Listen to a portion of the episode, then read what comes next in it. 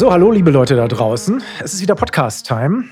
Aber heute kein Flex-Talk. Nein, da muss ich euch enttäuschen, sondern noch einen kleinen Exkurs. Und ich habe äh, ja, zu mir hier tatsächlich in Personam, ja, also live und im Fleisch, den eingeladenen Sebastian Alsleben, der seines Zeichens sich in der Facharztausbildung zur Allgemeinmedizin befindet. Hallo Sebastian. Hallo Frank, danke, dass ich hier sein darf.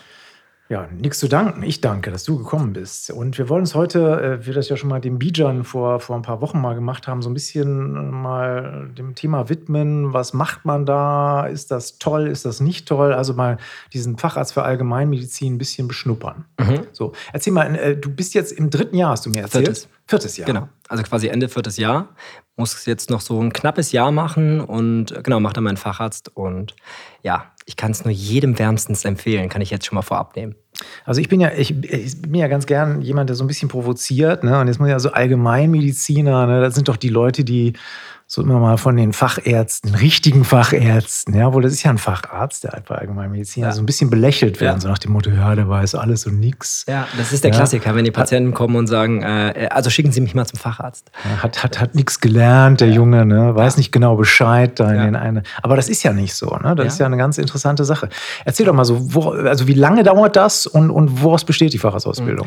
Also der Facharzt an sich für die Allgemeinmedizin, ähm, das ist schon mal eine ganz tolle Sache. Der ist relativ flexibel flexibel gestaltbar. Also du hast 60 Monate, ganz normal, also du hast fünf Jahre Ausbildungszeit und es gibt so ein paar Richtlinien, die musst du erfüllen. Darunter ist zum Beispiel zwölf Monate innere Medizin in der Klinik, also stationäre Patientenbehandlung, die musst du ableisten.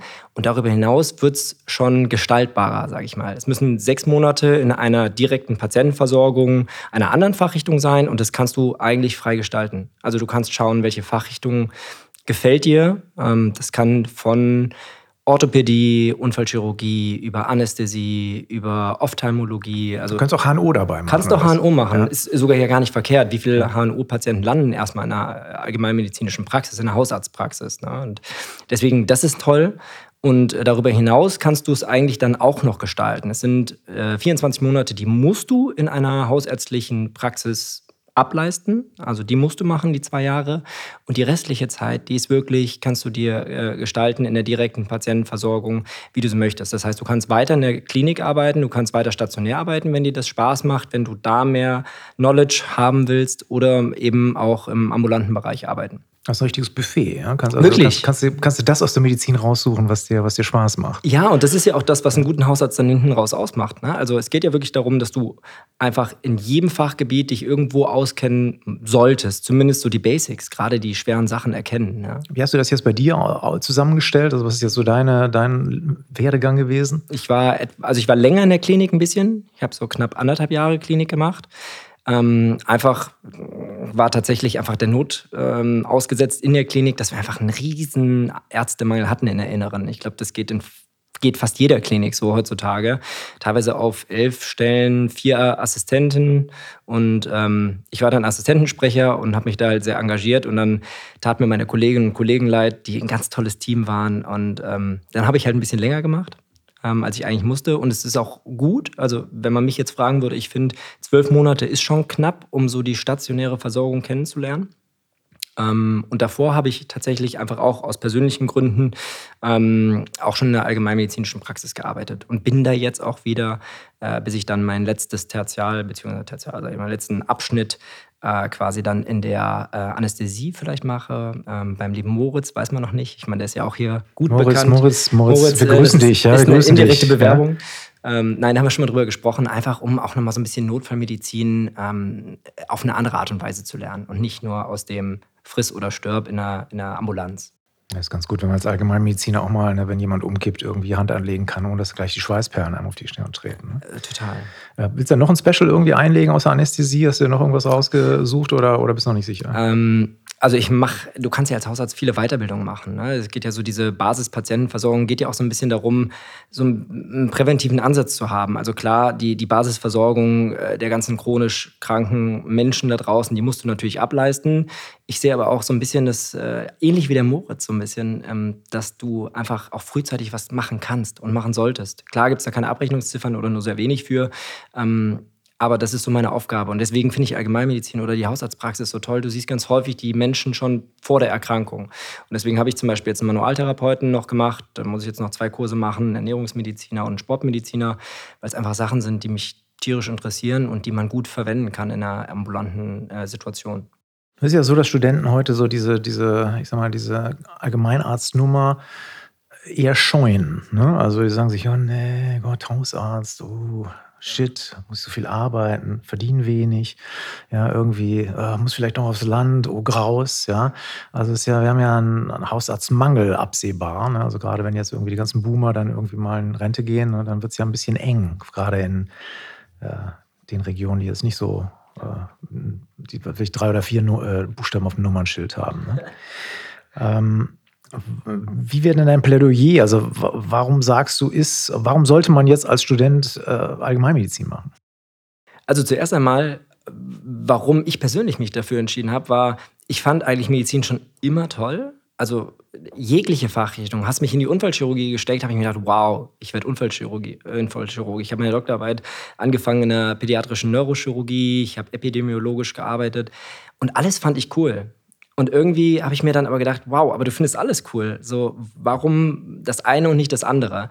Und irgendwann landest du dann einfach bei der Allgemeinmedizin oder auch in der Hausarztpraxis, weil du hast einfach, also wenn jetzt das Plädoyer kommen sollte, dann jetzt alle gut zuhören.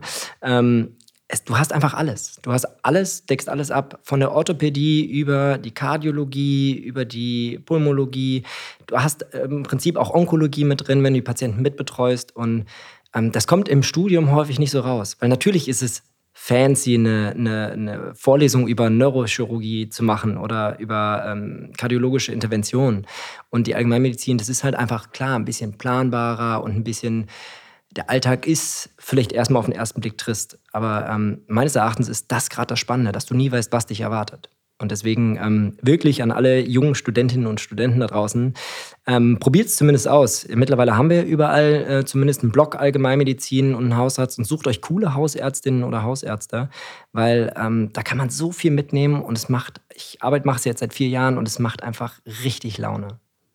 Ja, also kann man, kann man dich auch irgendwie erreichen? Ich habe gesehen, du bist ja auch sehr aktiv auf Social Media. Mhm, genau, also ja. gerne, wenn auch Fragen da sind, auch gerne mal über äh, Insta oder auch über TikTok schreiben. Aber Insta ist dein Hausarzt, TikTok ist mehr als Leben.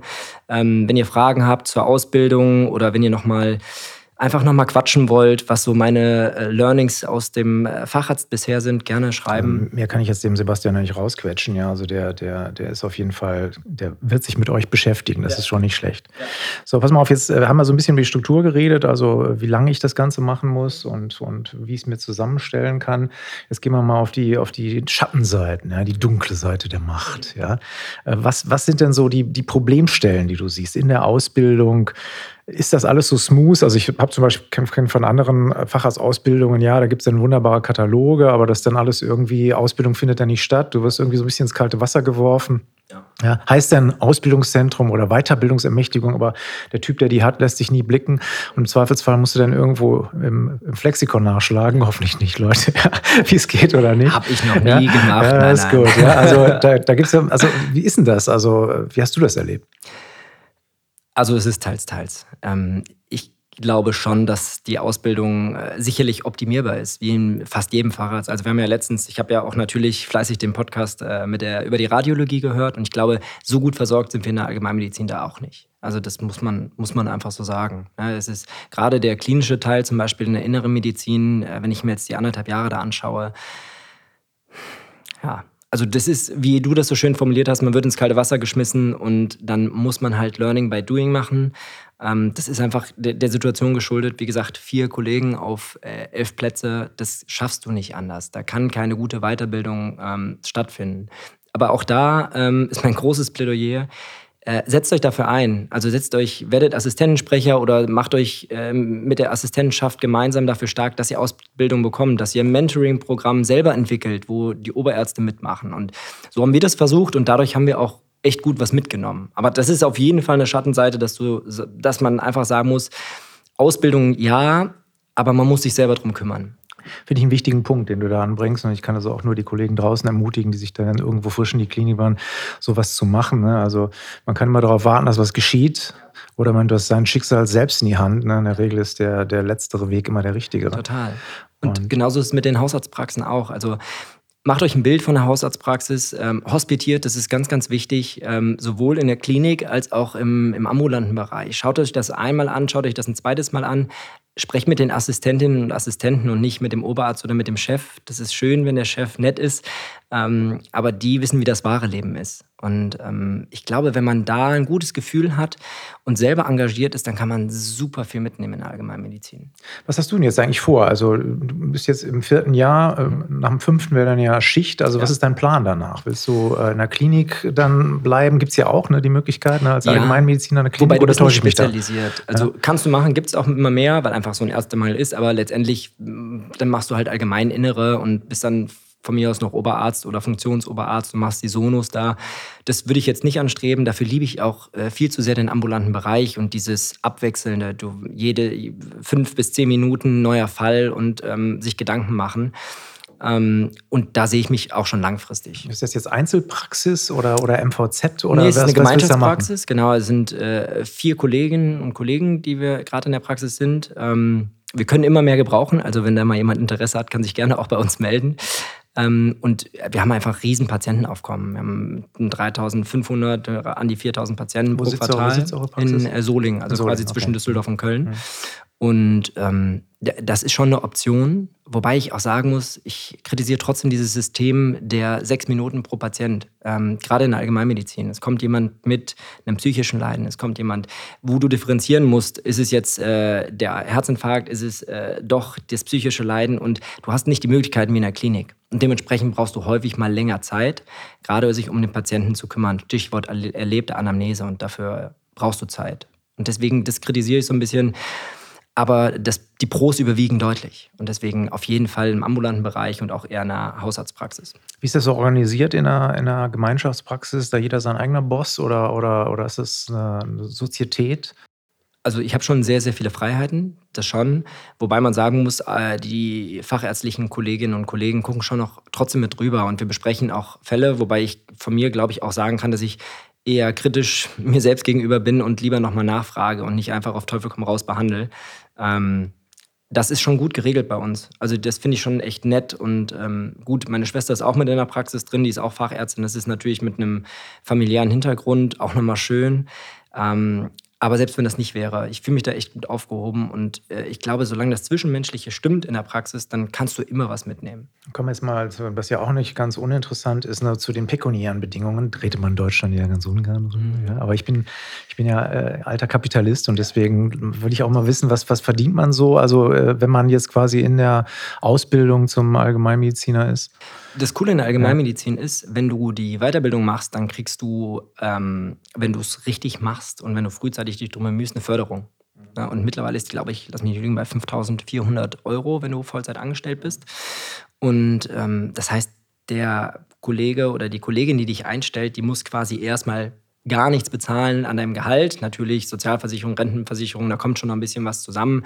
Aber letztendlich ist es minimal, was er für Kosten hat, für das, was du an Arbeitszeit zumindest. Ah, das ist ja interessant. Das heißt also, die, die Ausbildungszeit wird quasi äh, von, vom Staat oder von wem gefördert? Oder wie, wie ich glaube, es ist genau? über die KV. Woher ja, die Gelder KV. dann genau kommen, weiß ich gar nicht so recht. Aus Aber ich weiß, dass du das, Ja, bestimmt. Also es wird über die KV einfach finanziert. Also ja, okay. deswegen gehe ich davon aus, es ist, wie du schon gesagt hast, ne, wenn die äh, Boomer-Generation jetzt in Rente mhm. geht, deswegen will man was dafür für machen, ähm, dass einfach mehr Hausärztinnen und Hausärzte. Gut, für 5.400 Euro kann man sich schon ein belegtes Brötchen kaufen. Ne? Total. Das ist, schon mal, das ist schon mal nicht schlecht. Und es ist über dem normalen Soll, wenn ich das jetzt mit der Klinik vergleiche. Ja ich persönlich, äh, und das ist äh, zumindest meine Erfahrung, also ich habe mehrere Angebote gehabt von verschiedenen Praxen dann jetzt für, für den ambulanten Bereich nochmal. Und es wäre trotzdem nochmal deutlich über diesen 4, äh, 5400 Euro gewesen vom Gehalt. Also man kann da auch nochmal mit den Kolleginnen und Kollegen sprechen, wenn man engagiert ist. Ne? Also man muss auch was mit reinbringen, sich da hinzusetzen und einfach nur die Stunden ab, absitzen, ähm, würde ich persönlich als Chef auch nicht mehr zahlen. Will, will, will keiner haben, ja. Will keiner haben, der, der, der Arbeitnehmer, der sich am, am Arbeitsplatz ghostet, ja. ja. Na gut, das ist schon mal, schon mal ganz cool. Wenn du äh, jetzt mal so ein bisschen zehn Jahre in die Zukunft denkst, äh, wo willst du da sein? Was, was, wo siehst du dich da oder als was siehst du dich da? ich mache ja noch nebenbei so ein bisschen äh, und habe auch für euch Beiträge. Ich mache äh, mittlerweile Podcasts. Ähm, dieses Social Media Ding, das macht mir auch Spaß. Also ich würde gerne so ein Hybridmodell fahren, dass ich meine Praxis habe, weil ich, ich liebe es zu praktizieren. Ich liebe diesen, diesen Kitzel aus der Praxis. Du weißt nie, was kommt. Du weißt nie, wie schlimm es ist. Und diese, dieses nah am Patienten sein, dieses fast ein freundschaftliches Verhältnis zu haben. Ich duze fast jeden Patienten, äh, bis auf die, wo man weiß, das macht man nicht. Ähm, habe eine Bindung zu denen und deswegen das auf jeden Fall. Ich glaube aber auch, dass der Arztberuf digitaler wird. Also ich glaube schon, dass wir, ich habe es letztens gelesen, ich glaube es war 360 Grad oder so, diesen Cube oder Helios, ein Cube in irgendwie Einkaufszentren jetzt äh, etablieren wollen. Ich glaube, da, da, passiert einiges und da wäre ich auch offen für. Also, äh, dass man in die Richtung den jungen Leuten das einfacher macht. Ähm, und ich glaube, das wäre schön, in zehn Jahren so ein Hybridmodell zu fahren von einer richtig geilen, digitalisierten. Äh, bisschen Telemedizin, ein genau. bisschen Social Media. Genau, Social Media, ein bisschen ja. Telemedizin, ja. ein bisschen Fernsehen, ein bisschen, ja. ein bisschen von allem was und ähm, einfach immer weiterbilden. Das finde ich das Geile an der Medizin. Du kannst nie auslernen. Finde ich, find ich, ein gutes, find ich ein gutes Modell, ähm, auch, auch vielleicht an, an euch draußen, irgendwie, die ja noch Medizin studiert, so ein kleiner, so ein kleiner Tipp. Ne? Äh, versucht nicht irgendwie den richtigen Job zu finden. Den Job, der euch Spaß macht, den müsst ihr selbst backen. Ja, ja, genau, genau. Du musst halt, also du kannst in jedem Bereich deinen, deinen Spaß finden.